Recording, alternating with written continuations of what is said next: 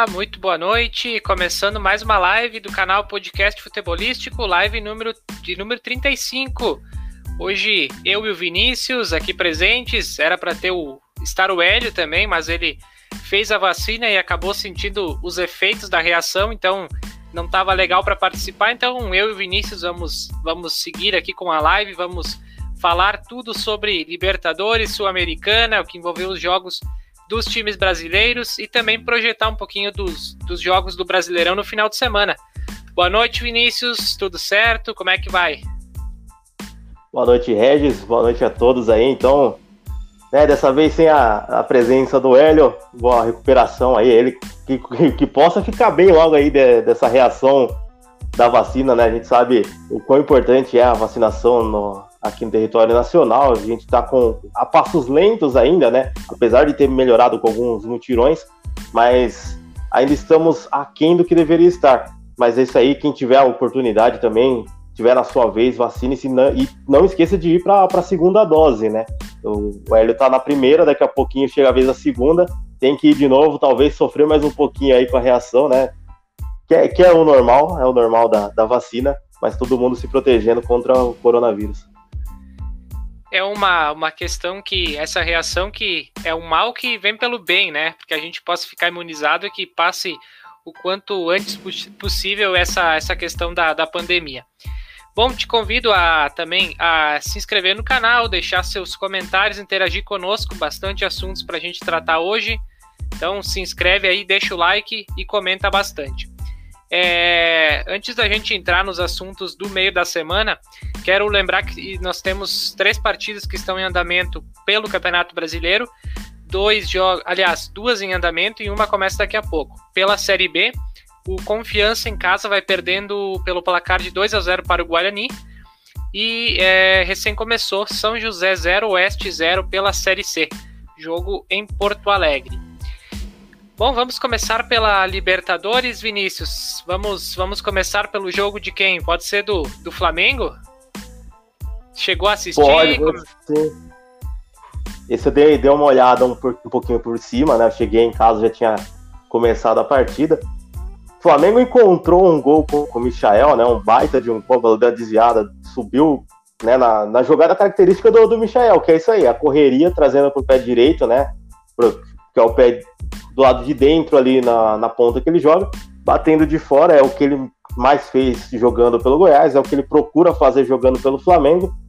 Não tinha dado certo até então, mas quando precisou, né, acabou acontecendo, acontecendo de, de uma forma muito bonita até, né, o chute entrando na gaveta, né, deu a vantagem para o Flamengo, o Flamengo que fez uma péssima partida, né, o defensa tomou conta do jogo, o, o Diego Alves foi o grande nome da, da partida com, com algumas defesas, também com, com, um pouco de sorte, contando muito com a sorte, né? O, o defensa, quando não parava no goleiro, parava nas próprias pernas, né? Conseguia perder algum, algumas chances incríveis. E aí a, acaba tendo o, o, confronto em aberto ainda para a semana que vem, o jogo que acontece em Brasília. O Flamengo conseguiu transferir o jogo do Maracanã para Brasília para ter público para ter gente vendo uma possível classificação do defensa. pois é, né? O, o Flamengo jogou muito mal, eu assisti o jogo, né? É, contou muito com a sorte, eu acho que é, se fosse para dar um destaque nessa partida, a mesma palavra seria sorte, né? Mas é um resultado importante por ser fora de casa, a vitória, né? Agora, jogando em Brasília o jogo da volta, eu acho que é, se o Flamengo, vamos ver, eu acho que ainda não vai ter as, o, o, melhor futebol do Brasil do Renato, né? Que eu não sei se ele vai conseguir fazer isso no Flamengo, mas é porque no Grêmio ele falava que tinha o melhor futebol do Brasil, né? Apesar de 90%, 99% discordarem. Mas vamos ver, né, como é que vai sair o Flamengo. Eu até acredito que classifique apesar de, desse time do defensa aí também não ser, não ser tão ruim quanto eu esperava, né? Mas. É, o, o, o, Renato, com o melhor futebol do Brasil que ele falava que tinha no Grêmio, ele tomou cinco do próprio Flamengo, tomou quatro do Santos. Né? E outro, outra coisa, assim, curiosidade, o Defensa, ele veio duas vezes ao Brasil esse ano, enfrentar o Palmeiras, e venceu as duas partidas, sendo uma delas numa, numa nega rincha, né? Então, ele já é um pouquinho ambientado com, com gramado ruim de Brasília. É um time bem, bem enjoadinho esse do, do defensa, né? Não acredito que não vai ser fácil assim para o Flamengo, mas é, vamos ver. Eu acho que com o resultado fora de casa o Flamengo tá como favorito para o jogo da volta. Tem uma pergunta aqui do Rafael Soares. Ele diz o seguinte: acham que os grandes da Europa, se os grandes da Europa viessem jogar o brasileiro, seriam campeões ou até campeões invictos? O que, que tu acha, Hélio, dessa pergunta? Então, o, a, a, pergunta, né? É, acho que o único time que se, europeu que viesse para o Brasil, se fosse capaz de jogar e ser campeão invicto, é o Bayern. Né, com, com o modo que joga o Bayern, ele conseguiria ser campeão invicto aqui no Brasil. Alguns grandes times lá, grandes elencos, seriam campeões, né? O próprio Manchester City, o Paris Saint-Germain, mas eu acho que esses não conseguiriam ser invictos é, o, Paris dá aquela titubeada de sempre, né? Conseguiu. Por exemplo, o campeonato francês ele não é muito muito fora do nível do que o campeonato brasileiro, né? A exceção do Paris Saint-Germain. E o Paris Saint-Germain não é o atual campeão, né? O Lille com um time bem jovem, né? Tem o Ben Arfa que é um ex-jogador do PSG, um outro jogador turco que, que também é acima dos 30, e o restante não tem nem 25 anos, o restante do elenco do, do Lille, que foi campeão da, da Ligue 1, né, o, o campeonato francês. Os, e os times da Inglaterra, eu acho que seriam mais. Serão, são equipes também que são fortes, mas eu acho que empatariam e até não seriam campeões invictos. É uma, uma pergunta interessante que a gente fica até pensando aqui, mas eu acho que concordo com o que o Vinícius falou. Acho que só o Bayern né, conseguiria é, ser campeão invicto, mas é uma coisa, uma pergunta assim que é, como é que eu vou dizer? É uma utopia, né? Uma coisa que nunca, nunca iria acontecer. Mas enfim. Quer, quer falar, Vinícius? Não, até assim, da parte dessa utopia, né? A gente sabe como é alguns, algum, a mentalidade de alguns clubes europeus, né? Eles jogariam com um salto alto. Aí entraria naquilo que, que é alguém falou ano passado que o Real Madrid não conseguiria subir se jogasse a Série B, né? Que é, é, é, é bem difícil. É, essa questão do salto alto é bem complicado mesmo, né? Bom, vamos falar de outro jogo, de outro brasileiro. Boca Júnior 0, Atlético Mineiro 0, jogo que aconteceu na terça-feira lá na Argentina. Que, chegou a acompanhar a partida ou o que, que, que achou do resultado? Esse aí eu tive a infelicidade de assistir o jogo inteiro. Né? uma, uma pamonhice esse, essa partida. O Boca com um elenco muito ruim, mas muito ruim mesmo, conseguiu ser superior ao Atlético Mineiro durante os 90 minutos. Né? Acho que só um pouquinho ali no, no início, até os 15 minutos, o Atlético ainda tinha alguma chance de gol de fora, apesar da posse de bola ter sido maior para o Atlético, era sempre no campo de defesa. Então, quem, te, quem tinha as ações ofensivas da partida era o Boca, que chegou ao gol, né, fez o gol no primeiro tempo, que foi anulado de, de forma errada. Aquilo não foi uma falta, né? Um, um, lance normal de jogo que, que o VAR acabou indicando como se fosse falta para ser anulado o gol do Boca Juniors. E aí aconteceu, né? Só com, com o estádio vazio para a gente ver o Atlético Mineiro, né, o time brasileiro, ser favorecido diante do Boca Juniors na bomboneira. Se tivesse, sei lá, tivesse 30 pessoas na, na arquibancada, o árbitro já valida, validaria o gol. Mas o, o Atlético, apesar né, do, do, estádio estar vazio, parecia que estava com medo do, do ambiente da, da bomboneira. O Atlético não foi o mesmo Atlético que, joga, que joga aqui no Campeonato Brasileiro, que mesmo quando perde, acaba jogando bem, jogando ofensivamente. O Atlético estava muito perdido na partida diante do Boca Juniors. É, eu assisti, não assisti a, a partida toda, mas é, no que eu vi, assim, o Atlético Mineiro estava longe daquele Atlético que eu vejo jogar aqui no Brasil, né? Um time veloz, um time ágil, estava bem. É que na verdade eu acho que também o Boca não proporcionou que o Atlético tivesse tanta, tanto domínio, né? Foi um jogo bem equilibrado equilibrado para baixo, né? Porque eu também achei uma partida bem ruim os momentos que eu vi. Não sei se teve melhores momentos. Até esse lance eu não, não cheguei a ver na, é, no ao vivo, eu vi depois a gravação também. Foi é, realmente mal anulado. Eu acho até que como o Vinícius falou, se a gente tivesse o público, talvez os, é, muitas vezes eu até me questiono, né? Acho que muitas decisões dos juízes se embasam né, na questão da torcida, daquela questão, porque o juiz está, principalmente se for no primeiro tempo, um árbitro está pressionado pela torcida desde o primeiro tempo, é algo que é, fica bem cômodo para ele, né? Porque qualquer lance a torcida vai estar tá cobrando, né? Então, eu acho que traz uma comodidade tanto para jogadores quanto para o árbitro, né? Tá sem a torcida. Claro que para quem está jogando em casa e que está no momento bom, a torcida seria fundamental.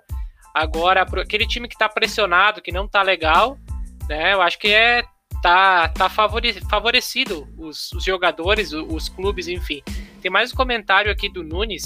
Ele diz: Eu espero que o Flamengo classifique, mas tomamos sufoco de um time que não joga há 45 dias e que mandou os únicos cinco craques embora e tem uma folha salarial de 600 mil reais. Incrível. É o que diz o Nunes. É exatamente, Flamengo que não foi muito bem. É, o, o, o ele costuma armar muito bem os times dele, né? Então, é, acho que é, como ele já eliminou o Rogério Ceni por duas vezes seguidas, também deu um, um pouquinho de peso para a demissão do Rogério Ceni para essa troca. Eu acho que eles ficaram um pouco receosos de ser um, uma terceira eliminação para o BKSS. Na sexta passada, eu é, na, na live de sexta passada, nós comentávamos aqui, eu e o, e o Hélio, né, o, o Renato foi anunciado no, na madrugada da sexta para o sábado, né? Aliás, que demitiram o Ceni, né? Se eu não me engano, foi isso. E eu e o Hélio, na sexta, a gente tinha comentado que que o, foi falado da seleção brasileira, que teria que trocar o Tite para ir o Renato. Eu até falei, eu acho que não, porque o Renato provavelmente nos próximos dias é, deve ir para o Flamengo com a pressão que tinha em cima do Ceni, né? Então ainda naquela madrugada aconteceu a demissão do Ceni, já no, no dia seguinte aí foi anunciado o Renato. Mas vamos ver o que, que o Renato vai tirar do time do Flamengo, né? Que não é aquele mesmo time do, do Jorge Jesus. Eu acho que não vai voltar ao mesmo nível dificilmente. Mas Até porque não tem o Gerson, né? É, pois é. O, o, o Gerson, apesar de não ter, não ter ganho a premiação né, de melhor jogador do Campeonato Brasileiro, o Gerson era o principal jogador do futebol brasileiro nas das duas últimas temporadas. É, dá para ver a qualidade como tá o Flamengo sem ele agora, né? Faz toda a diferença ali. Enfim, vamos ver o que, que vai acontecer. É, o melhor brasileiro, eu acho, na, na Libertadores, pelo menos nesse jogo de ida, foi o Fluminense, né? Que fora de casa venceu o Cerro Portenho por 2 a 0 Chegou a acompanhar o jogo, viu os lances. O que, que, que, achou do resultado do Fluminense? É, mais um que, que teve um, uma ajudinha do VAR, né? Aquele lance no primeiro tempo, gol anulado muito, muito equivocadamente, né? Com o Samuel Xavier dando total condição para o Bocelli né? Que, que aí mudaria totalmente a história do, da partida, né? Uma coisa era o Fluminense ir pro segundo tempo com esse 0x0, outra coisa era o Fluminense ir pro segundo tempo perdendo de 1x0. Então, o Fluminense criou muito mais chance do que o, o Cerro, mas é, é aquilo. Quando, quando toma um, um gol, né, o time brasileiro na, na, Libertadores ele costuma sofrer mais quando ele toma um gol. Então é, é uma coisa que, que a gente vai falar um pouquinho mais para frente aí no, no outro confronto do São Paulo. Mas o, o Fluminense deu, teve toda a sorte de, do gol ser anulado. Parece até que é um, uma, uma compensação da Comembol por, pelo Brasil ter aceitado a, a Copa América, ou eles resolveram agora pagar todos os erros que foram contra, tá fazendo a favor, porque foi, foi muito estranha essa primeira, essa primeira rodada aí de, de ida da, das oitavas. Pois é, esse lance aí também eu acho que eu não sei como é que pode, né? O cara tava a tantos metros dando condição, né? Eu não sei como é que o VAR olhou. Eu até vi uma explicação, né? Que não sei o que, o enquadramento que eles olharam, mas. Isso. Eles estavam é, no vendo o replay, eles estavam procurando o possível toque de mão do Bocelli na, na hora do gol. E aí eles viram que não tinha o, o toque de mão, só que eles continuaram com a tela em zoom, né, fechada dentro da, da grande área, para traçar a linha de impedimento. E aí, dentro dos que estavam dentro da área, né, o Bocelli estava um pouco adiantado, mas esqueceram que o Samuel Xavier estava quase na bandeirinha de escanteio. É, um lance bem, bem estranho. realmente ele estava bem próximo da linha lateral, mas o VAR, quando vai analisar esse tipo de lance, tem que olhar por, por, por, pelo todo, né? Não é só pela. Ali foi um erro que eu acho que vai ser. serve de aprendizado para que não se cometa em outras oportunidades. É, é, São Paulo 1, Racing 1, agora a gente pode comentar um pouquinho. Time brasileiro que empatou em casa com o Racing, agora vai ter que vai ter que jogar jogar bastante lá na Argentina, né? É, esse foi um outro jogo que eu pude assistir inteiro também. São Paulo foi muito superior ao, ao Racing, né, em questão de chances de gol mesmo. Né, o, o goleiro do Racing dava uma, uma ajudinha também, como foi no gol do Vitor Bueno. Ele jogou a bola nas pernas do Vitor Bueno. E como diria o São Paulo, é só assim para o Vitor Bueno fazer gol. Porque três minutos depois ele teve outra chance clara. Dessa vez recebeu uma bola rolada, acho que se não me engano, do Léo Pelé, né? Que agora prefere que seja só Léo. Não, o Elinho, Elinho. Elinho ou Léo? O Léo, o Elinho tá no, no Red Bull. O Léo deu, deu passe e aí veio o, o Vitor Bueno, só ele, o goleiro, ele conseguiu chutar para o goleiro defender tranquilamente e jogar para escanteio. Ali era a chance de São Paulo matar o jogo, né? Porque eles acabaram de fazer um e teve a chance de fazer o segundo gol. Se faz aquele segundo gol, ficava tudo mais fácil para o São Paulo. Pouco tempo depois, o São Paulo teve mais uma chance de, de fazer o segundo gol. Aí foi a vez do, se não me engano, Lisieiro, que podia ter rolado a bola para o Vitor Bueno. O Vitor Bueno estava sozinho na, na, grande área. Ele preferiu chutar, acabou isolando. Acho que o Vitor Bueno até agradeceu por não ter recebido aquela bola, né? Porque ele tinha acabado, ele fez um, perdeu o outro e provavelmente ele perderia se ele recebesse aquela terceira chance. Que, ó, juntando o Vitor Bueno e o Pablo, não dá um, né? E provavelmente deve ser o, o ataque do, do, do, São Paulo contra o Fortaleza. Então, dica pro Cartola, escalem defensores do Fortaleza. Porque vai. O, o, São Paulo, ele, ele teve muitas ofensivas, né? O São Paulo teve o domínio, mas o problema é que o Éder lesionou, entrou o Vitor Bueno, que fez aquele gol de susto, e depois todas as chances que ele teve de fazer uma jogada ofensiva decente, ele quebrava as pernas, ficava sempre sobrando para o meio-campo fazer, ou, ou até mesmo quem jogasse ali pela lateral. No segundo tempo, quando entrou o Benítez, São Paulo deu uma melhorada, né? O São Paulo tinha dado uma baixada um pouco na, nas jogadas ofensivas, aí entrou o Benítez reacendendo o time, ele teve um, um, uma finalização muito perigosa na entrada da área, que a bola ia no, no ângulo, o goleiro foi lá, buscou, né? O goleiro falhou, falhou, só no lance do gol e alguns lances que, é, que a bola era recuada para ele, que ele cedeu o escanteio. Né? Ele tinha um problema com o domínio com as pernas, que, que era incrível, conseguiu ceder uns três escanteios em, em recuo pro, pro São Paulo.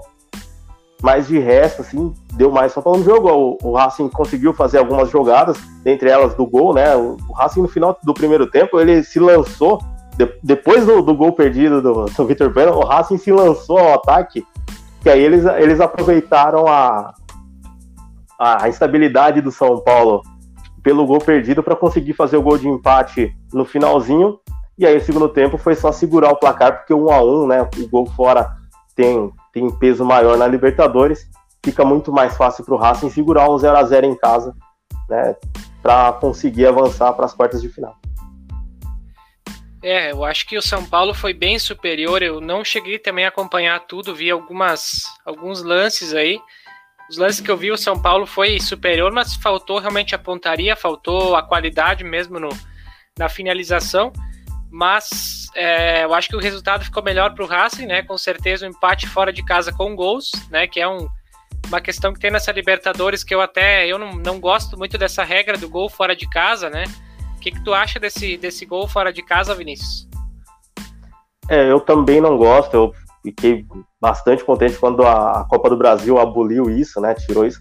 Eu acho muito chato. É, é uma das coisas que, que, que não, não desanima, mas que, que dá um pouco mais de raiva, né? Não só na Libertadores, como na, na Champions também, né? Quando, quando a gente vê, a gente vê um, um time fazer uma partida maravilhosa e vence fora de casa, e chega em casa ele joga para perder ali pelo, pelo gol que, que para ele vale, como já foi assim com o PSG e, e Bayern. PSG e Bayern foi isso.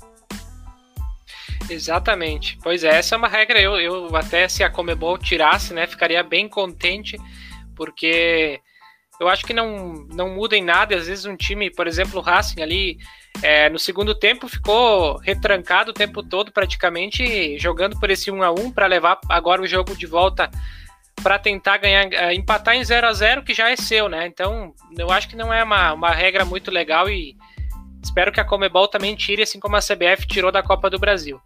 É, só comentando também no intervalo pela, pela Copa Ouro, é, Guadalupe 1, Jamaica 1, jogo no intervalo. É, segue confiança em casa, tá perdendo de 2 a 0 para o Guarani. E daqui a pouco, 9 e meia, tem Sampaio, Correia e Coritiba. Bom, mais jogos de brasileiros. Quem faltou a gente falar? Faltou ah, o Palmeiras, né? O Palmeiras é, venceu fora de casa também por 1 a 0 Eu acho que foi a rodada do 1 a 0 né? Nessa Libertadores. Chegou a acompanhar? O que, que, que te parece essa vitória do Palmeiras? É, esse eu vi alguns lances, né? Assim como no Flamengo o nome da partida foi o Diego Alves, na partida do Flamengo, no, do Palmeiras, o nome foi o Everton, que fez as defesas né? Porque o, o Palmeiras conseguiu tomar pressão do, da Universidade Católica, que não é um dos principais times do Chile, né? Um time de mediano para ruim. O Palmeiras achou um gol com um pênalti dado de presente. Né? Se os outros tiveram gol, gols anulados contra como presente, o Palmeiras ganhou o pênalti né, nessa rodada de, de, Libertadores, né? Um lance totalmente casual, não, não era para ser aquilo que, que apitaram, né? E o Rafael Veiga, que é difícil de bater pênalti, de perder pênalti, foi lá, converteu. Pro Palmeiras ficou lindo, maravilhoso. O Palmeiras já entrava como favorito no confronto, ganhou esse pênalti presente, fez o gol 1 a 0 Agora é só administrar também o jogo de volta no Allianz Parque, provavelmente com a classificação. É, esse time do, da Católica eu tinha visto em alguns jogos, é, até tinha achado um time que não, não tava muito, muito bem, mas eu acho que jogou até de forma equilibrada com o Palmeiras, não fez um mau jogo a, Universidade Católica, mas, né, como, como tu disse, o, o Palmeiras conseguiu um pênalti aí e saiu vitorioso. Agora, também acho que foi sorte, né, conseguir aquele pênalti, porque o Palmeiras também não teve tantas, tantas ações ofensivas, né, mas agora o jogo de volta, eu acredito que o Palmeiras passe jogando em casa, principalmente por conta, por conta disso, deve classificar. É, já o, o, Internacional ficou no 0 a 0 com o Olímpia. Chegou a assistir esse jogo ontem, Vinícius? Esse jogo eu preferi não assistir, né? Os jogos do Inter têm sido um pouquinho chato. Aí eu aproveitei para assistir o documentário Meu Amigo Bussunda na, na Globoplay, porque seria muito mais interessante. E pelo que eu vi, não perdi nada desse jogo, né? Depois eu vi alguma coisinha, alguns comentários. O jogo foi bem ruim, com o Olímpia tendo um pouco mais de, de chance, né? Não muitas também. Então é esperar para ver o que vai ser o jogo da volta aí com, com as mudanças que o, que o Aguirre costuma fazer. Pois é, eu, eu assisti esse jogo e me arrependi também, porque foi muito ruim, ruim né? As, as, ah, o jogo de tão, de tão ruim que foi, dá para dizer que os melhores do jogo foram os goleiros, né? Eu acho que tanto o goleiro do Inter quanto do Olímpia foram importantes, né? O goleiro do Inter fez boas defesas ontem e é, o Olímpia também não é um grande time. Eu acho que o Internacional deve passar aqui no Beira Rio se jogar mais, né? Porque eu ainda não vi o futebol do Aguirre. Acho que tá com muita dificuldade o Inter. Eu acho que tanto o Inter quanto, quanto o Grêmio estão no mesmo barco, né? Apesar do Grêmio no Brasileirão tá um pouco pior que o Inter, eu acho que estão na mesma, estão na mesma linha, estão no mesmo, mesmo nível, né? Quer falar mais alguma coisa, é, um ficou, um, um, ficou meio que dependendo do outro, ali usando o outro como régua, e aí for, foram esquecendo dos outros adversários, né? Pro, pro Campeonato Gaúcho, assim, você que é, que é daí, você sabe como é que é o nível, e aí eles usaram esse, esse nível mesmo quando chegou para outras competições eles mantiveram o nível, né, usando um ou outro como régua, e aí tá, tá, esse, tá esse começo difícil né, de Campeonato Brasileiro para os dois. Pois é, outros resultados aqui para a gente fechar de Libertadores. É, o Vélez Sarsfield ganhou do Barcelona em casa por 1 a 0. River Plate e Argentinos Júniors ficaram no 1 a 1. River Plate jogando em casa não conseguiu ganhar do Argentinos Júniors. Muito bem.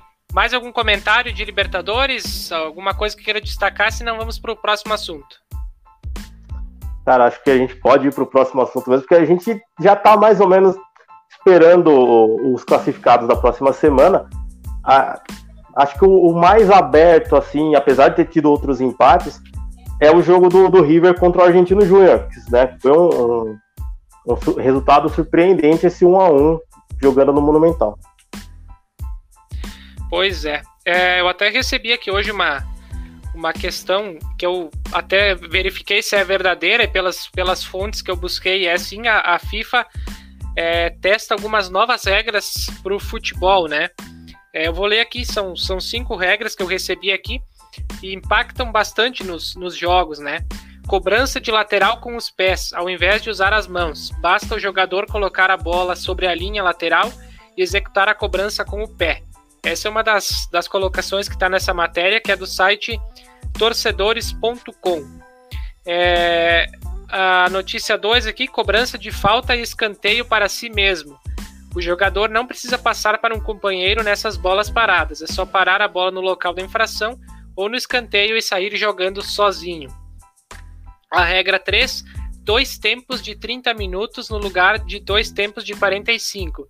Nesta nova regra, porém, o relógio é parado sempre que o jogo é paralisado, como falta, lateral, tiro de meta, escanteio. Ou seja, isso vai abolir a famosa cera. Uh, regra 4: cartões amarelos têm uma punição extra. O jogador que receber o amarelo terá que ficar 5 minutos fora, deixando o time com um atleta a menos nesse período e podendo retornar normalmente depois desse tempo. E a regra 5, substituições ilimitadas. Um jogador que for substituído pode retornar à partida depois, assim como acontece no basquete, por exemplo, e o técnico pode mexer quantas vezes quiser. Essas são informações que eu recebi é, do site torcedores.com. Eu cheguei a procurar e vi em vários sites isso, mas até agora não vi nenhuma manchete em, em, na questão de televisão ou rádio. Mas o que, que achou dessas, dessas, desses testes que a FIFA vai tentar fazer? Então, essa quarta regra, né, essa do cartão amarelo, ele já não, não é de agora que estão discutindo isso, né? Já tem uns dois, uns dois anos para cá essa discussão. A, a das substituições, essa mais novidade, assim, assim como a, a, de dois tempos de 30. Essa de dois, dois tempos de 30 eu acho que é muito errada né, se tratar principalmente na, na questão de televisão, porque o, tem jogos que param muito, né? A gente, principalmente aqui na América do Sul. Então, normalmente se a grade de TV ela dá um espaço de mais ou menos duas horas para transmissão de uma partida de futebol, com dois tempos de 30 ela vai ter que dar um pouco mais. A gente vê os esportes que param, né? O, o futsal, como tem dois tempos de, de 20 minutos, o jogo às vezes dá mais de uma hora de transmissão. O basquete também, né? O basquete, lembrando, são quatro tempos de 10, né? Na NBA são quatro de 12, e também toda hora que a bola sai para, tem pedido de tempo. Então, é, talvez não seja tão viável por questão da, da televisão, né? A questão das, das transmissões. Ou questão do lateral com os pés. É, chegou a ser estudado de ser testado no, no último Mundial, em 2020. O Mundial 2020 aconteceu em fevereiro né, desse ano. Acabou não acontecendo, eles deram uma prorrogada para testar isso. Talvez aconteça no, nesse último Mundial que deve acontecer esse ano. É, a gente não, não sabe ainda. E a, a de bola parada, né, o cara cobrar para si mesmo, vai lembrar um pouco aquilo que tinha no, nos anos 90 na, na MLS, né? Que não tinha decisão por pênalti. É, era o. Me fugiu o termo que eles chamavam agora, mas era o, o, o jogador tinha a chance de. Chance. Ele, é, para para decidir a vaga, né? Que a gente costuma com a decisão por pênaltis aqui, Lá eles tinham um lance esquisito, que o cara saía do meio campo, ele tinha dois toques e depois ele tinha que chutar. O goleiro não precisava ficar exatamente em cima da linha, o goleiro também podia sair em encontro da bola, e aí de vez em quando a gente tinha algumas cenas pitor pitorescas, né? Como alguns jogadores de correr do meio campo até a área não conseguir chutar a bola porque cansou, dar uma caidinha era, era meio cômico. Então, se a gente tiver isso nas faltas, vai ser demais. pois é, uma, uma, uma regra bem.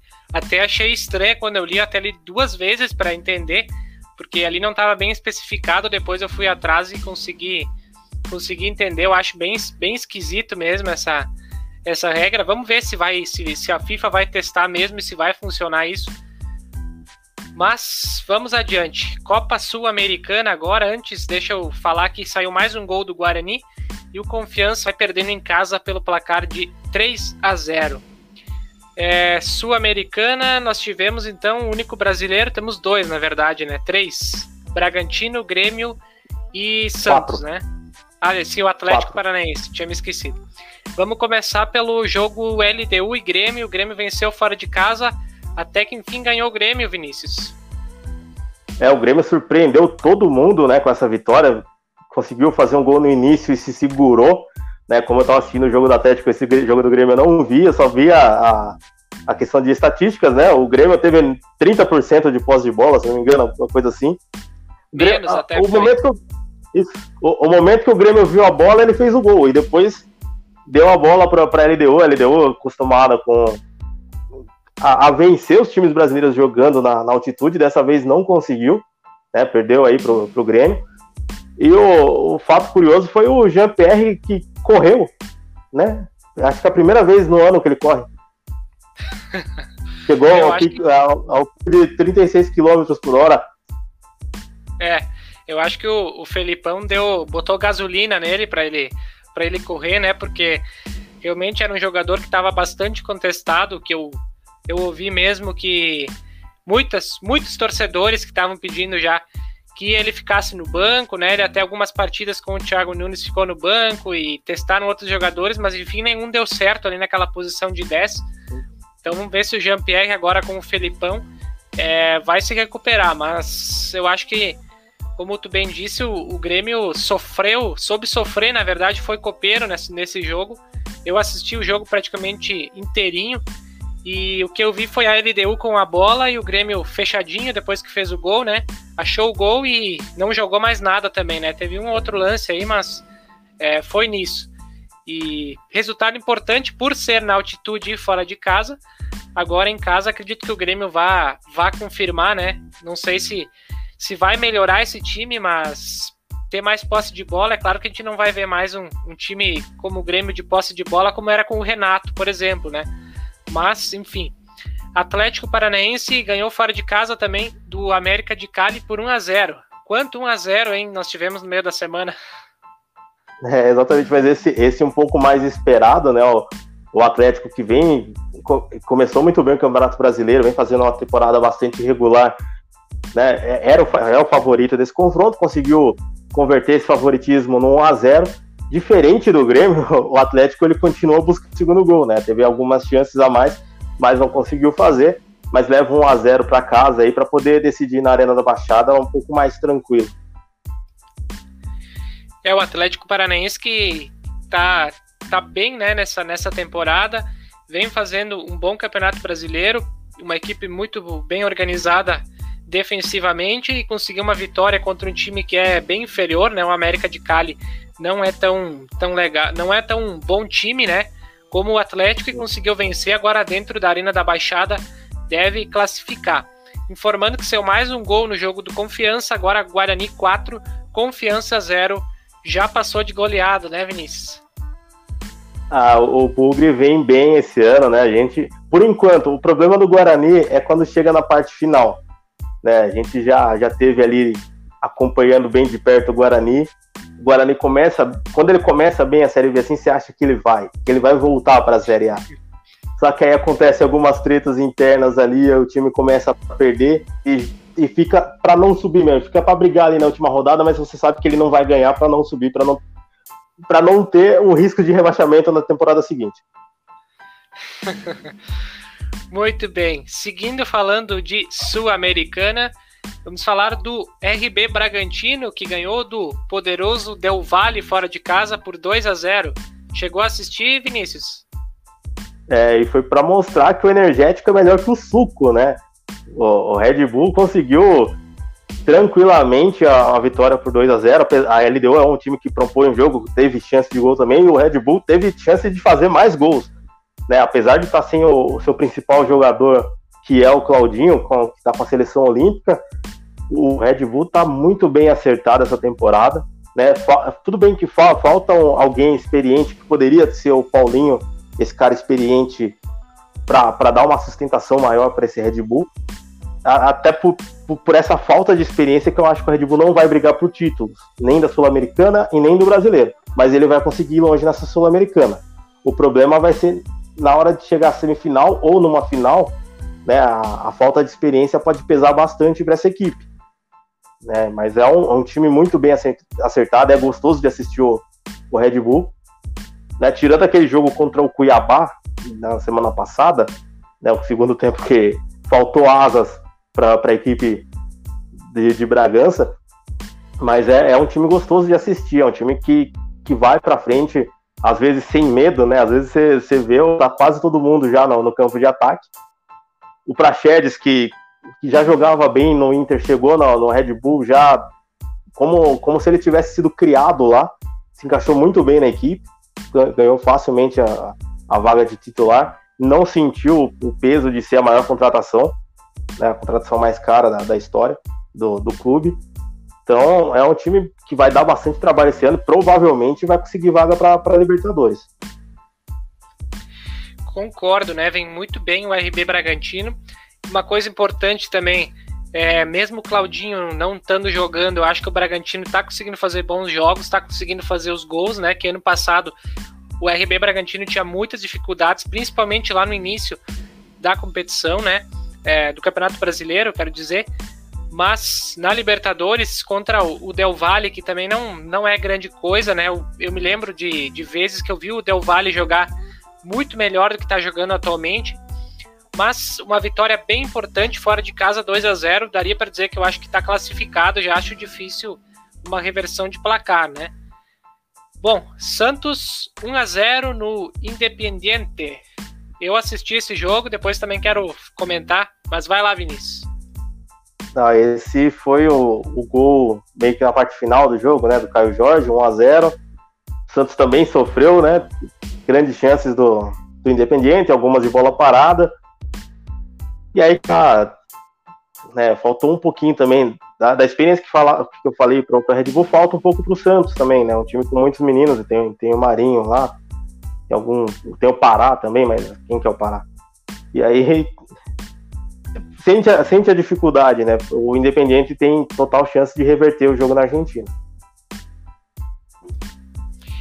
É, eu acho que eu assisti esse jogo também por completo. Eu vi o primeiro tempo, eu até tinha feito uma, uma aposta que, no, numa múltipla, né?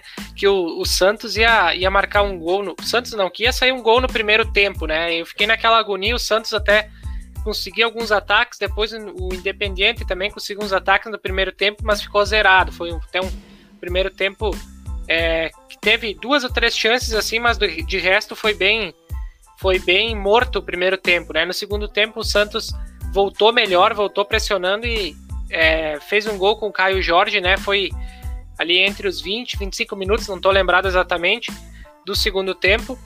E é um resultado que ainda coloca em risco. Eu acho que é complicado também lá na Argentina. Vamos ver se o Santos vai, vai conseguir essa, essa classificação. E os demais jogos da Sul-Americana, né? Já falamos de todos os brasileiros. Os demais jogos tiveram os seguintes placares: Sporting Cristal 2, Arsenal Sarandi 1, é, Júnior 3, Libertar 4. Olha que jogo, em 7 gols. Uh, o, e o Tátira empatou com o Rosário Central por 2 a 2 e o Nacional perdeu em casa para o Penharol, clássico uruguaio. É, e pelo Campeonato Uruguaio, o Nacional tinha vencido o Penharol, né, há pouco tempo atrás, e agora foi, foi a hora do Penharol é, dar o troco. Exatamente. Bom, vamos adiante agora projetar também um pouquinho sobre o Campeonato Brasileiro, rodada chegando amanhã, né? Só dar uma passadinha aqui se segue 4 a 0 para o Guarani ou se aumentou a, a conta, não, mas está ainda 4 a 0 Segue também São José 0, Oeste 0 pela Série C. Muito bem. Amanhã, 5 da tarde, Ceará e Atlético Paranaense. O que, que vamos ver desse jogo, meu amigo Vinícius? É, o, o Ceará que não já está fora de, da, da Sul-Americana, né? Então teve tempo para treinar a partida. O Ceará também é um time bem ajustadinho. Com o Atlético, que a, que a gente ainda não tem certeza se vai poupar algum jogador ou não, né? Até pelo resultado, como conseguiu, fez, conseguiu o resultado fora de casa, pode ser que, que não poupe e vá com, com um time quase completo contra o Ceará. Um jogo bastante interessante. Que provavelmente não iremos conseguir assistir, né? Não tenho certeza se, se esse jogo passa no TNT. Não lembro se, se o Ceará tem um contrato ainda. O Lucas que tá aí pode, pode comentar se ele sabe, né, desse, desse jogo, né? Ele diz: olho no Valentim Rodrigues do Penharal, joga muito. Lucas, se tu souber aí também se esse jogo vai ter transmissão do Ceará e Atlético Paranaense, comenta aí que a gente já fica por dentro e dá essa informação aos demais também. É, também São Paulo e Fortaleza, amanhã, 5 da tarde. O Vinícius já tinha dito, né? O, quem quiser escalar defensores do Fortaleza no Cartola, acho que é uma boa, né? É, o São Paulo provavelmente vai, vai poupar alguns jogadores. O Pablo deve ser titular, né, né nessa daí, com, com a quantidade de, de lesões que tem no elenco do São Paulo.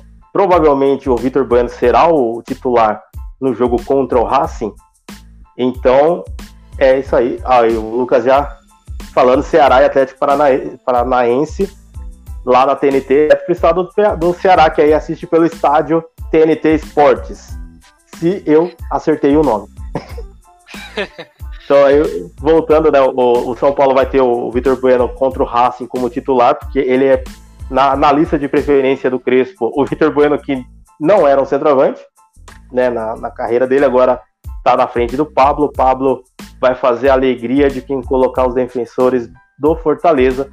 Provavelmente vai ser um jogo bem parelho, né? O, o Fortaleza do, do Voivoda é um time muito bem acertado defensivamente e que cria muitas chances, né? Então, depende bem de como vai estar postada a defesa do São Paulo. Aí eu apostaria em um, no, no placar pop da semana de 1 a 0 pro visitante, né, né para esse final de semana aí o Fortaleza vejo com um pouquinho mais de favoritismo pelo, pelo entrosamento do time e também pela, pela forma como vem jogando. Só para dar os, os, mais um respaldo sobre a partida que está em andamento. Saiu mais um gol no jogo do Guarani, dessa vez o Confiança, descontando até que enfim, né? Fez um gol com Kaique Sá, agora nos 40 minutos do segundo tempo. Os gols do, é, do Guarani foram o primeiro gol do meu xará, o Regis, né? O Davo, aqui eu não sei exatamente. Davó, ex-Corinthians. O Pablo Diogo fez o terceiro e o Alanzinho fez o quarto gol do Guarani. Jogo que está acontecendo lá no Batistão. E uma curiosidade, o árbitro é o Eber Roberto Lopes, que ainda não se aposentou, esse juiz aí. Vamos ah, adiante. Ah, tá. daqui, a, daqui, a, pouco chega o momento dele. É agora, agora a, a, a, FIFA passou dos 45 para 50 anos, né? Então Aí o Weber ainda tá jogando, ou tá apitando. o Marcelo Rezende lá, Marcelo de Lima Rezende também. É, esses imortais aí. é, esqueci de, de, te perguntar antes, eu também não falei, Ceará e Atlético, é, vitória de, do mandante, visitante ou empate? Cara, essa eu eu acho que eu vou de Ceará também, assim, um 2 a 1 porque o Atlético faz gol todo jogo. Eu vou de empate nesse jogo, 1 a 1 E São Paulo e Fortaleza, tu já disse que vai dar Fortaleza, né? Eu também acho que o Fortaleza leva essa. Também tô pelo 1 a 0 Corinthians e Atlético Mineiro amanhã, 7 da noite. Grande jogo, hein? Corinthians na, na empolgação da contratação do Juliano, né? O Juliano é a primeira contratação do Corinthians na temporada. Né? O Corinthians não contratou ninguém. Tava tentando. Muito pelo contrário, estava tentando desfazer do, dos seus atletas que, que, tinham um salário um pouco maior, né? Tanto que quando o Duílio vence a eleição em dezembro, a folha salarial do Corinthians era de 14 milhões, agora baixou para 10 e aí chegou o Juliano, que ainda não pode estrear, né? Não foi inscrito no, no bid, ainda tem que, que treinar, tudo mais. Mas o, o, Corinthians que vem um pouco se acertando nas mãos do Silvinho, né? Se acertando para empatar, porque é o que está acontecendo é o empatite sem o Tite, só com o auxiliar dele. E por outro lado, o Atlético, que o Cuca já disse que vai poupar os titulares, né? Já que não, já que não fez absolutamente nada contra o Boca Juniors, ele vai dar uma poupada nos, nos caras para tentar fazer no jogo da volta. E aí vem com o time reserva contra o Corinthians. A sorte é que o Keno vai estar nesse time, então né, o Keno se atrapalha só, o Sacha também. Aí dá, dá, dá para dar uma postada também, colocar alguém da defesa do Corinthians. É um jogo para ser 0 a 0 Concordo, meu palpite também é empate em 0 a 0 Até agora que você mencionou do, do Juliano, o que, que achou da contratação do, do Juliano? Estava disputado pelo Inter, pelo Grêmio, vários clubes interessados nele. É, eu, eu falei para alguns, né? Quando o, o, Juliano rescindiu com o Bakesserri lá da, da Turquia, teve aquele zum zum zum de estar tá com, com negociação com o Grêmio. E aí eu, eu também até brinquei que eu ia abrir a negociação para o Juliano vir para o Corinthians, né?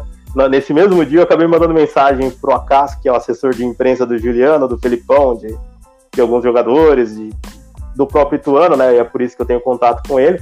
Até brinquei, não, eu queria ver o Juliano jogando com a 10 do meu time, né? O Acas sabe que eu sou corintiano.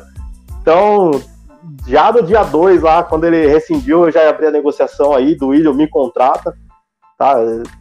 Precisar aí de um de um gerente de futebol sem experiência, mas com, com cara de pau, tamo aí pra qualquer coisa. E aí, eu, eu, eu, gostei mais por conta disso, né? Porque eu não eu realmente ouvi muito pouco do Juliano nesses últimos quatro anos. É, Juliano que tem 31 anos, né? Se eu não estou enganado. E eu acho que é uma contratação até interessante. Eu acho que ele não joga o mesmo futebol que jogava anos atrás, até natural pela idade mas eu acho que é uma boa contratação sim do Corinthians, principalmente porque o, pelo que o Vinícius falou, né? O Corinthians estava sem contratar há muito tempo. Então eu acho que vem, vem em boa hora para o Corinthians, né? Corinthians que ainda está buscando a sua melhor forma, né, de, de atuar. E até o, o Lucas diz aqui, Juliano, Luan e Renato Augusto formariam o melhor trio do futebol brasileiro? É, seria o trio do, do departamento médico, né? Mas não, brincadeiras à parte, é, é, eu não acredito que o Luan vá ser titular, né? Então, seria o Juliano, o Renato Augusto, que tá só esperando a liberação dos chineses lá, né? Como tá difícil para voltar para a China, então pode ser que aconteça até que logo essa liberação. Ele tem já uma base acertada com o Corinthians, tá esperando essa ficar com o contrato livre para acertar. E aí tem a proposta pelo Paulinho também, então, o Paulinho seria a minha aposta de ser esse meio-campo dos sonhos aí que o Lucas falou, porque para mim o sonho Luan é ir embora. Eu já não tenho mais paciência com o Luan. Então, para mim, seria maravilhoso ter um, um Gabriel ali, na, apesar de eu não gostar do Gabriel, mas vai precisar dele como primeiro volante. E aí, com Paulinho, Renato e Juliano, com o mosquito voando lá na frente, pode ser que a gente consiga brigar para ficar entre os seis primeiros. Paulinho que também está sendo cotado para vir para o Grêmio, né? Esse também é um jogador que vem sendo cogitado pela imprensa de Porto Alegre. É, Bom, seria um pouquinho de olho aí do, do Felipão que trabalhou com ele na seleção, né? O, o, o Red Bull também estaria na briga. Mas eu, eu acho assim que se for para jogar aqui no Brasil, se depender da, daquela entrevista de despedida dele quando saiu do Corinthians para ir no Tottenham, ele dá uma passada pelo Parque São Jorge. Maravilha. Seguindo a nossa, a nossa linha de sobre jogos, né? Fluminense e Grêmio amanhã, 9 da noite. O que que, que, que, que tu espera desse jogo? O Fluminense deve dar uma mesclada, né? Como conseguiu um excelente resultado fora de casa pela Libertadores, está com a classificação encaminhada provavelmente só o Fred e Nenê devem ser, ter, ser poupados, né, até pela, pela idade. Deve jogar com, com, um pouco da defesa ali titular também. E o Grêmio o Grêmio não tem como poupar, né? O Grêmio ele tem que tentar jogar de toda quanta maneira. Volta o Jeromel, que não jogou na, na, na última partida, mas pela fase do Grêmio aí, eu acho que o Fluminense ganha, se apertar, faz 2-3. Eu, eu tô para dizer que esse jogo também vai, vai ser empate. Eu acho que vai ser uma rodada de bastante empates, até pela, pela, pelas preservações que os times vão, vão fazer, né? É, o Fluminense é melhor que o Grêmio, isso a gente não tem dúvidas atualmente, né? De, de forma de atuar, mas o Felipão também é, vai ter que dar seu jeito, né? Não pode deixar passar muitas rodadas aí.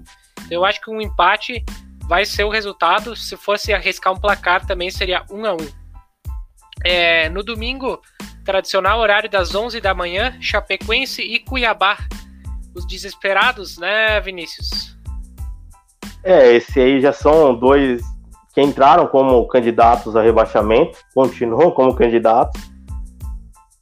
E é, é meio difícil, né? A Chapecoense ela joga melhor fora de casa. Né? Ela deu trabalho pro Flamengo, deu trabalho pro, pro Atlético Mineiro, não deu trabalho pro Corinthians quando jogou em casa. E o Cuiabá é, é, na mesma pegada. O Cuiabá ele dá mais trabalho jogando fora de casa. Então eu vou de 1 a 0 pro Cuiabá.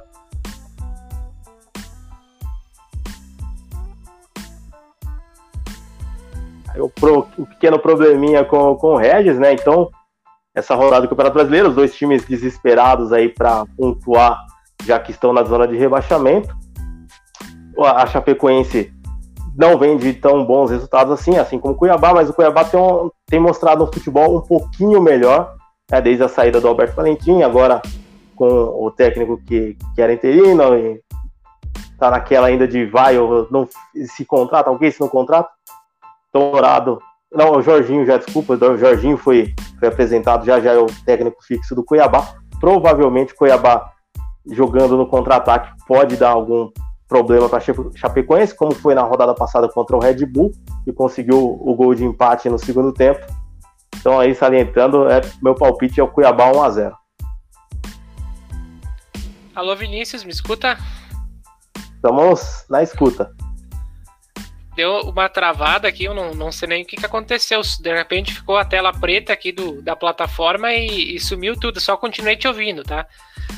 Bom, é, o meu palpite é que a, a Chapecoense vença esse jogo. Eu acho que vai chegar a hora da Chapecoense vencer, né? Eu acho que é contra o Cuiabá. Apesar do Cuiabá ser uma equipe que tá jogando melhor que a Chapecoense, mas eu acho que eu apostaria, né? Numa vitória da Chapecoense pelo placar de 1 a 0. Próximo jogo do domingo, 4 da tarde, Atlético Goianiense e Palmeiras. É o Palmeiras que joga sem vontade, mas está muito tempo sem perder. Né? Não tem time mais preguiçoso que o Palmeiras no Campeonato Brasileiro. É, por culpa também do seu treinador. Né? O Palmeiras tem jogadores de um cacife um pouquinho melhor para estar tá jogando. Né? Luiz Adriano não é aquelas coisas, mas é melhor que o Daverson. E o Daverson é titular, deixando Luiz Adriano, Wesley, até o próprio Dudu no banco, é meio surreal isso, mas é o que está acontecendo com o Palmeiras, e mesmo assim vencendo as partidas. Muito nas costas de Gustavo Scarpa e Rafael Veiga. Né? Então, se esses dois jogarem aí, esses dois que acabam criando um pouco mais de jogada ou levando perigo no chute de fora da área, acredito em mais uma vitória do Palmeiras, né? um 1x0 preguiçoso que virou resultado palestrino. Também acho que o Palmeiras deve vencer, mas também por um placar bem, bem mínimo. O Atlético Goianiense é uma boa equipe defensivamente. Eu acho que, é, principalmente jogando na sua casa, no seu, no seu estádio, né, deve dificultar um pouco para o Palmeiras. É, até acho que o Atlético tem chances de marcar gol, mas meu palpite fica no 1x0 para o Palmeiras. No domingo, 6h15, vamos ter também Bahia e Flamengo. O que, que podemos esperar de Bahia e Flamengo, Vinícius? É, a esperança é que dessa vez o Gilberto acorde, né? Já tá dormindo um pouquinho aí. É a chance dele, né? O Flamengo vai com um mistão contra o Bahia, né? A gente sabe como é que é o Renato. Ele não vai estar tá nem aí para esse jogo. Se bobear, ele coloca os caras do sub-20 para jogar contra o Bahia, porque tem jogo de Libertadores depois. Então é a chance de do Bahia vencer fazendo saldo. Então, por ser o Renato o treinador do Flamengo, eu vou de 3 a 0 Bahia. Nossa senhora. É, eu acho que o Bahia deve vencer sim, mas meu palpite é 2 a 1 para o Bahia. Internacional e Juventude, o Juvenal pelo Brasileirão, Vinícius. Esse é o jogo triste da rodada, né? Vai, vai ser mais triste para você ainda, porque eu acho que essa, essa, é a chance do Juventude conseguir mais, mais uma vitória, né? Conseguiu a vitória fora de casa agora. Eu acho que, que é, é Juventude 1 a 0 porque esse Inter também tá, tá bem difícil, tá, tá dolorido de assistir o Internacional, assim como tá dolorido assistir o Juventude, mas o Juventude tá conseguindo fazer o gol, os gols aí com o Matheus Peixoto. Eu vou de 1x0 gol de Matheus Peixoto. É, Matheus Peixoto e mais 11 no cartão. é, o Lucas diz, vai ter gol do Elton. É o do Cuiabá. Eu, sobre Internacional e Juventude, é, a minha expectativa é que o, que o Internacional pelo menos vença o Juventude, né? Apesar de não estar tá jogando bem. O fato é que é porque é meu rival, né? Mas eu também não tenho nenhuma relação com o Inter, então é um clube também que eu não gosto muito. Mas se eu tivesse que, que cravar um palpite, eu acho que eu iria nessa linha do, do Vinícius. Eu acho que o Juventude tem a chance sim de, de ganhar né, do Internacional. O Internacional não vem bem, deve também poupar alguma coisa para o jogo do meio da semana. Então acho que o Juventude. É, o problema do Juventude são os jogos fora de casa, né? Não vem jogando bem. E ao contrário, o Inter que não vem jogando bem em casa, né? Então são duas. É. São duas equipes que vão, vão jogar de forma parelha, digo eu, e eu acho que é, a chance maior é sim do Juventude ganhar. É, o Inter ressuscitou o São Paulo, né? Jogando lá no Beira Rio. E, e fora que o, o, o, Inter provavelmente, né, como eu, eu, não consigo entender muito bem isso, o Patrick deve continuar como titular. Né, já hoje já tava, até tava vendo no, no Twitter aí, o pessoal tava chamando ele de Pantera Negra Prenha, né? Porque tá com no físico do, do Edilson Barriga de Cadela. É, o Patrick tá, tá bem acima do peso, né? Eu não sei o que aconteceu de um tempo para cá. Eu percebo que ele também não tá com dificuldade, parece até de correr, de se movimentar, né? Não sei o que, que tá acontecendo. O Inter tem que dar uma olhada nessa preparação física aí do, do Patrick, né? É, até tu comentou de Edenilson, falou Edenilson, né? Tem uma especulação também que ele esteja de saída é, para o futebol árabe. Será que ele vai dessa vez? Já não é a primeira, né? É, de, tanto é que na, na, renovação de contrato ele diminuiu a, a multa para facilitar essa saída dele. Né? Então, e como o Inter precisa de, de dinheiro, né? Os clubes brasileiros têm dificuldade financeira, salvo Palmeiras, Grêmio e Flamengo. Né? Então, provavelmente. Esse, o, o, Inter teve o erro de brecar algumas saídas, inclusive, do, do Edenilson antes, né? Do Edenilson, a, a, a clássica nega, negação né, negativa de, de proposta do Rodrigo Dourado. Acho que a pessoa que disse não lá pro, pro clube inglês que veio comprar o Dourado deve se arrepender amargamente até hoje, porque perdeu a única oportunidade de vender o Rodrigo Dourado, porque ele agora ele só sai do Inter de graça. É exatamente, é um jogador que não vem não vem tão bem, né? O Rodrigo Dourado e também não tem tanto destaque como tinha alguns anos atrás que eu, que eu ouvi jogar e achava um bom jogador. É, falando de mais jogos da, do final de semana, Bragantino e Santos no domingo, 8 e meia da noite. Bom jogo, né? É um jogo que, que deve ser movimentado, deve ser um jogo de muita molecada. Então eu, eu acredito que na, por ser muita molecada e a, vai ser um gol com bastante um jogo com bastante gols. Então acho que uns 2 a 2 dá para ir nisso aí, um empate com gols. Eu acho que o RB Bragantino vai vai ganhar o jogo do Santos, né? Não sei também o Santos provavelmente vai poupar, né? É, vai botar jovens em campo. O Bragantino, eu não sei como é que vai ir, até por ter conseguido um bom resultado eu não sei se vai poupar tanto assim, né? Eu acho que o Bragantino não tem assim um elenco tão grande que dê para fazer tanto revezamento e manter a qualidade, mas eu acho que o RB Bragantino deve ganhar do Santos. Se eu tivesse que dar um palpite, seria 2 a 1 E América Mineiro e Esporte, jogo da segunda, 8 da noite. Esporte que não tá nada legal, né? É, esse aí é o Depressão Parte 2. Né? O parte 1 acontece no Beira Rio, esse é o parte 2, no outro dia. O América Mineiro chega como muito favorito nesse confronto. É, acho que é um confronto que o América chega como mais favorito no Campeonato Brasileiro. Porque o esporte, ele tá todo atrapalhado, né? É um, um esporte que, se não me engano, tá com, com salário atrasado. Tem problemas dentro de campo também, é um time totalmente desorganizado. É um time que está dependendo de Thiago Neves e André, essa altura do campeonato. Então, o, o América, que conseguiu vencer fora de casa, né? Venceu o Bahia bem, venceu o Santos jogando lá no Independência. Então, provavelmente, o, o América vai conseguir mais um bom resultado. Tal, talvez com a mesma quantidade de gols que conseguiu fazer no, no Bahia, né? Que venceu o Bahia por 4 a 3 na Bahia.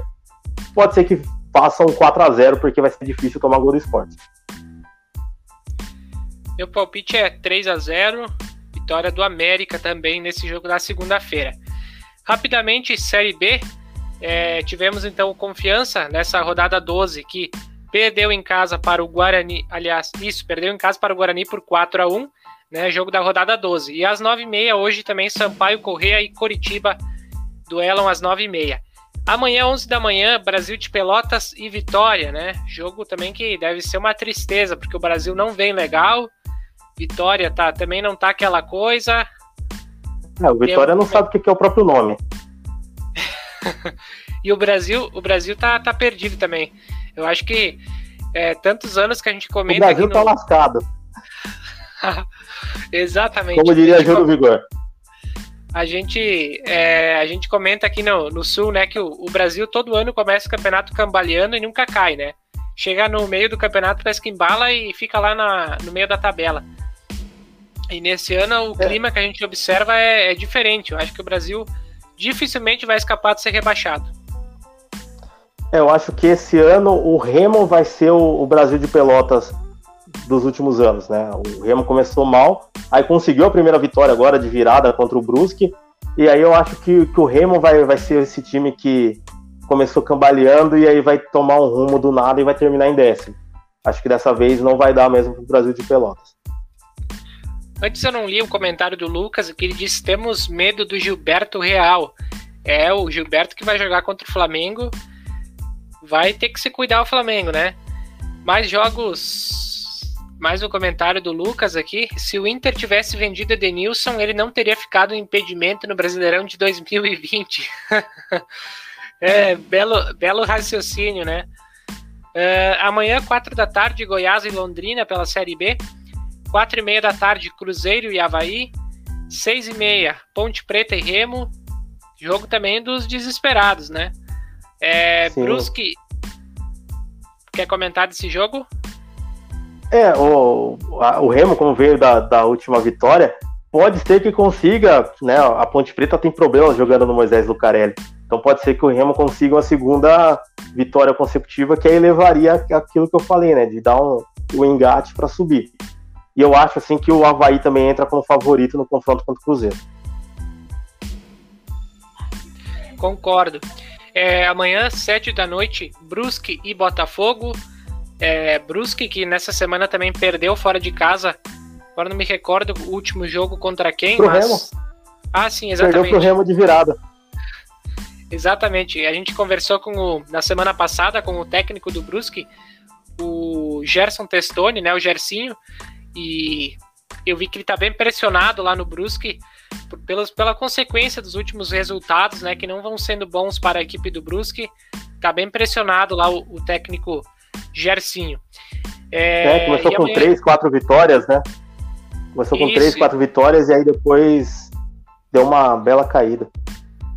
É, agora são vários jogos lá que já que tá, não, tá, não tá bem, né? O, a equipe do Brusque. Joga contra o Botafogo amanhã em casa, às 7 horas da noite. É, amanhã, às 7 horas, também Operário e CSA. No domingo, 4 da tarde, Vasco e Náutico. E às 8h30, CRB e Vila Nova. Esses os jogos da rodada 12 da Série B. Série C, é, em andamento, São José 0, Oeste 0, É, amanhã, 11 da manhã, Mirassol e Criciúma. Jogo bem interessante, né? Criciúma que vem fazendo um bom, bom campeonato brasileiro da Série C contra o Mirassol, que também tá fazendo um bom campeonato, né? É, o Mirassol começou bem, deu uma, uma caída depois da derrota para o Ituano. E o, o Criciúma, é, é incrível a recuperação do Criciúma com a chegada do Paulo Baier, né? Ele, Criciúma, Criciúma é, é um sem Paulo Baier jogando e é a mesma coisa com o Paulo Baier treinando, né? Totalmente diferente aí, conseguiu dar uma alavancada, o Criciúma com um time bem acertado, né? O, o Paulo Baier que conseguiu a vaga para a Série D do, do, ano que vem com o Próspera, que é o outro time da, da cidade lá de Criciúma, e aí agora dando jeito no time que revelou ele para o futebol. Inclusive o Paulo Baier, a gente está tentando trazer ele para conversar com a gente num bate-papo desses. A gente conversou com a assessoria dele e a gente ficou de marcar uma data, mas enfim, pelo, pelos diversos compromissos, pelos jogos, é, no final de semana é difícil a gente conseguir agendar alguma coisa na sexta-feira, porque normalmente está em viagem ou em concentração, então é bem, bem complicado, mas a gente vai tentar futuramente aí conversar com o Paulo Baia. É, amanhã, três da tarde, Jacuipense e Botafogo da Paraíba. Santa Cruz e Tombense, amanhã, 5 da tarde. É, também Figueirense Botafogo de São Paulo. E às 7 da noite, Paysandu e Altos, do Piauí. No domingo, 11 da manhã, Volta Redonda e Floresta. E às 4 da tarde, Ituano e Ipiranga. Quer comentar do teu Ituano, Vinícius? Cara, Ituano e Ipiranga é, é, o, é melhor do que alguns do que aqueles dois jogos depressivos da Série A. É, o Ipiranga é o líder do grupo, o Ipiranga vem jogando muito bem, tanto dentro quanto fora de casa. É né, um time que estava fazendo bastante gols. E o Ituano vem de quatro vitórias consecutivas. Né? O Ituano era lanterna, empatou com o São José e aí emendou quatro vitórias seguidas, está no G4 agora. Então é o, é o, jogo mais interessante dessa rodada. É o Ituano e Ipiranga, completamente imprevisível do que vai acontecer. Né? Pode ser que o, que o Ituano vença jogando mal, como foi contra o, o Oeste na semana passada. Né? O Ituano fez o gol no primeiro tempo, teve uma expulsão no começo do segundo tempo, e mesmo no primeiro tempo, quando estava 11 contra 11, o Oeste já era melhor, o Ituano venceu assim, mesmo jogando mal, mas também vence jogando bem. Então, ó, deu, deu uma vela mexida a, a chegada do, do Mazola Júnior no Ituano eu vou um pouquinho confiante que, que o Ituano vai, vai conseguir a quinta vitória seguida, mas é mais pela questão de torcida mesmo do que pelo futebol apresentado, porque pelo futebol seria um empate. Eu, eu gosto muito do Ipiranga, da organização do Ipiranga, e estou na torcida para que consiga subir, que a gente esteja uma troca, né? Que o Brasil de Pelotas vá para C e o Ipiranga para B, porque eu acho que o Brasil, o, o Ipiranga é muito mais organizado que o Brasil de Pelotas. Então eu torço muito porque o Ipiranga consiga o acesso, né? Eu acho que é um jogo difícil contra o Ituano, mas eu também ficaria naquela do, do empate, né, nesse jogo. Jogo que acontece às quatro da tarde no Novelli Júnior. É, domingo, seis da tarde, Ferroviário e Manaus. E para fechar, na segunda-feira, 8 horas da noite, Paraná e Novo Horizontino. É, teremos os jogos da Série D, mas se eu ficar aqui falando todos eles, a gente vai até, até as 9 da noite, né? Aliás, 9 já é, né? Até as 10 da noite. já é 9 horas. é, são muitos jogos, né? A Série D. Destaco alguns aqui é, do Caxias, vou falar aqui, né? Que é o time que eu torço, joga diante do Joinville, aliás, do Marcílio Dias. Joinville foi o jogo passado. Do Marcílio Dias, no domingo, 3 da tarde, no Centenário. A nossa torcida é é aquela da obrigação de vencer, né? Porque não tá legal a coisa. Jogos interessantes também, Portuguesa e Boa Vista, é, jogo bem interessante também, Boa Esporte Ferroviária, jogos bem bem diversificados de times aqui até que eu na série D eu peguei esses dias para olhar, né? Times que eu nunca tinha ouvido falar, estão jogando a série D e o próprio. Tem um time do Penha, Penharol aqui que eu nunca tinha ouvido falar, né? Penarol. Ele não, ele não tem o tio, ele é Penarol mesmo, que é o do Amazonas. Isso, esse time eu nunca tinha ouvido falar. Fiquei sabendo quando eu olhei esses dias a tabela da Série D. E eu fui a fundo pesquisar um pouco mais esse time. Bem legal também a história do, do desse Penarol, então, né? Eu achei que era Penharol. Penarol. Eu, eu, eu então... também chamava de Penharol e me corrigiram. Muito bem. Mais algum destaque de Campeonato Brasileiro, Vinícius? Então, uh, meu destaque, né, já que vou dar uma cutucadinha ali no, no rival lá embaixo, é o São Bento que não ganha, né? Então tá tudo tranquilo, não vai conseguir classificar para a segunda fase, tá beleza assim. Maravilha. Tem mais alguma dica de cartola ou é só a defesa do, do Fortaleza e do Corinthians para essa rodada? E o Gilberto? Eu, eu vou também, já, já escalei esse meu capitão fixo. Toda hora eu tô mexendo o time, mas o, o meu capitão ele não sai, ele fica lá. É o, o Valoura do América Mineiro, né? O meio-campo. Então, como eu pego o esporte, o esporte mais perdido que segue tiroteio, então acho que, que o valor é uma boa aposta. O Lucas diz Penarol, copia só, só não faz igual. Muito bem. É, bom, fechamos de Campeonato Brasileiro. Eu, eu, também era, era esse nos meus destaques. Agora a gente tem um, um assunto importante. Antes de a gente entrar nesse assunto, convido a todos que sigam o nosso Instagram, Fute Podcast. É, vamos nos próximos dias aí dar uma, uma reforçada no nosso Instagram. Vamos atuar mais com o Instagram, porque a partir da próxima semana, então as nossas lives vão migrar para o canal da Coplacar, né? Da Cop é, no YouTube. A gente vai estar tá fazendo essa parceria. Vamos estar eu, Vinícius, o Hélio e sempre convidados, outros torcedores, treinadores, jogadores, enfim, o que a gente conseguir trazer, a gente vai trazer para participar das lives lá. Vai ser o mesmo formato daqui, o mesmo pessoal, é a mesma coisa, só a gente vai mudar de canal. Então eu convido a todos que sigam lá o canal da, da COP, né? O link tá na descrição, eu deixei ele na descrição. O pessoal só vai lá, se inscreve, ativa o sininho. Mas durante a semana a gente vai estar postando mais informações, tanto no nosso Instagram quanto lá no da COP. É, o Vinícius já participou das lives da COP na, no, na antiga, nas antigas edições que tinha que tava o Vinícius e o Wesley Dias que comandava, né? Então agora, a partir de agora, eu, Vinícius e o, e o Hélio, na próxima semana vamos estar no comando dessas lives. Então, fica o convite a todos seguirem e a gente não vai mais ter as lives aqui no podcast futebolístico. O nosso canal vai ser utilizado para outras funções. É, vamos ter lives de cartola, tá? Essa é uma, um, uma, uma programação que estou agendando ainda mais mais para frente ali, é, provavelmente no início do segundo turno do Brasileirão. E também vamos utilizar aqui para algum tipo de entrevista, quando a gente tiver especial, que não der para fazer lá na sexta-feira, no canal da COP, a gente vai fazer no podcast futebolístico. Então, é, fica o convite a seguirem o canal da COP, que é lá que a gente vai fazer as lives. Quer falar alguma coisa, é, Vinícius? Não, lembrando também que dá, dá para ouvir a, as lives anteriores né, no, no, no Spotify.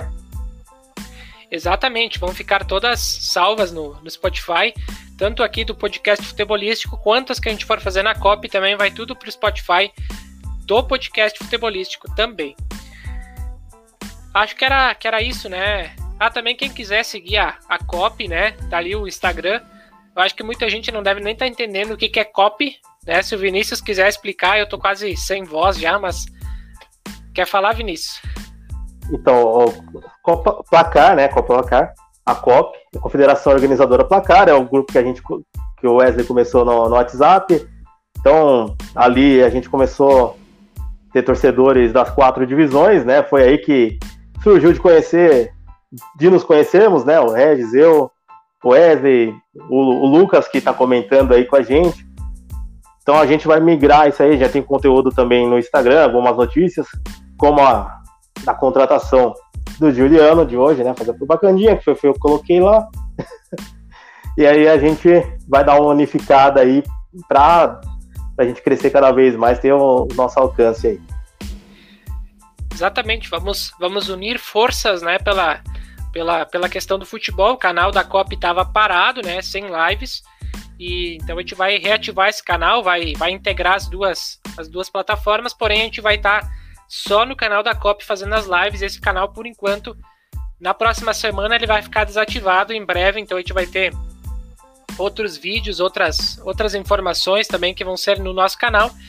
E o podcast futebolístico fica principalmente agora no Instagram. Então a gente vai tá lá trazendo informações, trazendo curiosidades, algumas novidades que vão vir nesse, nessa plataforma do Instagram. Convido também a, a pessoal seguir no a seguir a página do Futebol Gaúcho RS todo domingo às 7 horas da noite a gente tem live nessa nesse final de semana vai participar torcedor do Internacional Wagner Guadagnin, o torcedor do São José o Matheus Dalpiaz, eu representando o Caxias e o Iago, não lembro o sobrenome, representando o Brasil de Pelotas com participação especial do presidente do Santa Cruz, Thiago Reck, Santa Cruz aqui do Rio Grande do Sul, que foi campeão da terceira divisão gaúcha. O famoso torcedor solitário. Exatamente, vai estar conosco na live do domingo, 7 da noite, no Facebook Futebol Gaúcho RS 2021 e no YouTube do Futebol Gaúcho. Maravilha, acho que era isso por hoje, né, Vinícius? Isso aí, agora só reescalar o time, né, no Cartola, esperando começar a rodada. Maravilha. Enquanto eu falava aqui no, na questão do futebol gaúcho, saiu um gol lá na Copa Ouro. É, a Jamaica faz 2 a 1 um para cima da seleção de Guadalupe no finalzinho do jogo já. Então Jamaica vencendo a seleção de Guadalupe. Tá acompanhando a Copa Ouro, Vinícius? Eu assisti Costa Rica e Guadalupe. No time do Guadalupe é um time que corre bastante. Eu fiquei com vontade de, de pegar uns cinco caras do meio de campo ali e trocar pelo Luan. É, não é organizado, mas eles correm meio. Tem, tem, o camisa 10 sabe bater falta, pelo menos levou perigo. Né? O camisa 9 parece meio Jô. Eu não, não lembro os nomes, mas é assim, ele lembra um pouquinho o Jô, só que é mais jovem, então tem um pouco mais de velocidade. O time da Costa Rica sem o Keylor Navas, né? Mas com o, Brian, que, que passou pelo DM do Santos né, com a camisa 10, lá, o Brian Ruiz. É um time acertado, né? Nada surpreendente da, da, da Costa Rica para classificar essa primeira fase. Esse é o único grupo que eu estou assistindo, mais ou menos, né? Estados Unidos, Canadá e México normalmente se classificam. E aí, esse grupo que é um pouquinho mais equilibrado, assim, para a segunda vaga, fica um pouco mais, mais legal. Mas a Jamaica tem um. Também é um time de velocistas, assim como o Guadalupe, e aí tá, tá vencendo agora por 2x1. Gostei bastante da, da Copa Ouro, os jogos que eu tô vendo, bastante gols, bastante movimentados, né? Futebol rápido, bem, bem diferente do que a gente vê em jogos de outras seleções. E às nove e meia também a gente vai ter Suriname e Costa Rica também. Acredito que o favoritismo tá todo pro lado da, da Costa Rica, né? É, Costa Rica deve vencer e aí garantir a classificação para a próxima fase. O Suriname que é daqui da América do Sul, mas não é filiado à Comembol, joga lá pela, pela CONCACAF. E eu, o, fato que assim, eu não gostei tanto é que eles trocaram o nome, né? Era sempre Copa Ouro e agora tá como Golden Cup. Né? A maioria dos times do, das seleções falam espanhol, mas fazer o quê? É para vender o campeonato. Aqui na tabela tá Copa Ouro e eu chamo de Copa Ouro, né? Que eu acho que é mais tradicional. É, mas a, a, a, transmissão, né? Que tem transmissão dos jogos no YouTube aí, Sim. tá como a Golden Cup. É, Copa Ouro mesmo. É, que o Brasil já jogou uma vez. É, eu vi essa curiosidade, até fui. Até li essa, essa, essa notícia. Eu, eu vi não faz muito tempo, até eu acho que estava no, no início da, da competição da Copa Ouro. Achei bem interessante porque eu não sabia, né? Eu vi essa notícia bem legal, né? Eu não lembro o ano que foi, mas. Olha, foi é... com Luxemburgo, mas aí eu. 97 ele tava. 97 é, não, 97 tava o Zagallo, 99, 99 2000, que era quando tava o Luxemburgo. Bom, muito bem, acredito que por hoje era isso. Agradeço ao pessoal que comentou, ao pessoal que está ouvindo no, no, Spotify, né? Tá, tá, vai ficar a gravação disponível também.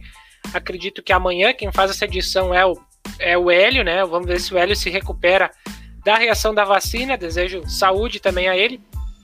E a gente volta na próxima sexta-feira, né? Lembrando, 8 horas da noite no canal da COP. Não é mais aqui no podcast futebolístico. Então, fiquem ligados, a gente vai postar, vai postar direitinho as, as informações. Vinícius, mais uma vez, muito obrigado pela, pela participação e por colaborar nessa live de hoje. Tamo junto aí, agora cada vez mais juntos, né? Toda sexta-feira tocando o barco aí na, nas lives na Copa agora, unificando tudo. E aí esperar aí a próxima, esperar um, uma boa semana de, de, de jogos. Muito bom, é isso aí. Desejo a todos então um grande final de semana. Continue se cuidando. O Lucas diz aqui: valeu, amigos, boa noite. Valeu, Lucas, por nos acompanhar aqui praticamente durante toda a live. E assim finalizamos então mais uma live do canal Podcast Futebolístico. Até a próxima semana. Valeu, tchau.